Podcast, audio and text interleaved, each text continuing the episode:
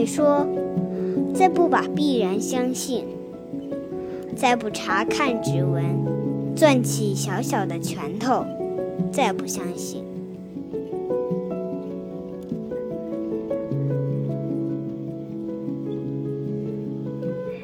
眯着眼睛，独自在落叶的路上穿过，让那些悠闲的风在身后吃惊。你骄傲地走着，一切已经决定。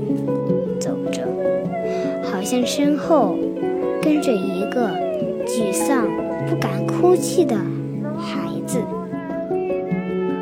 他叫命运。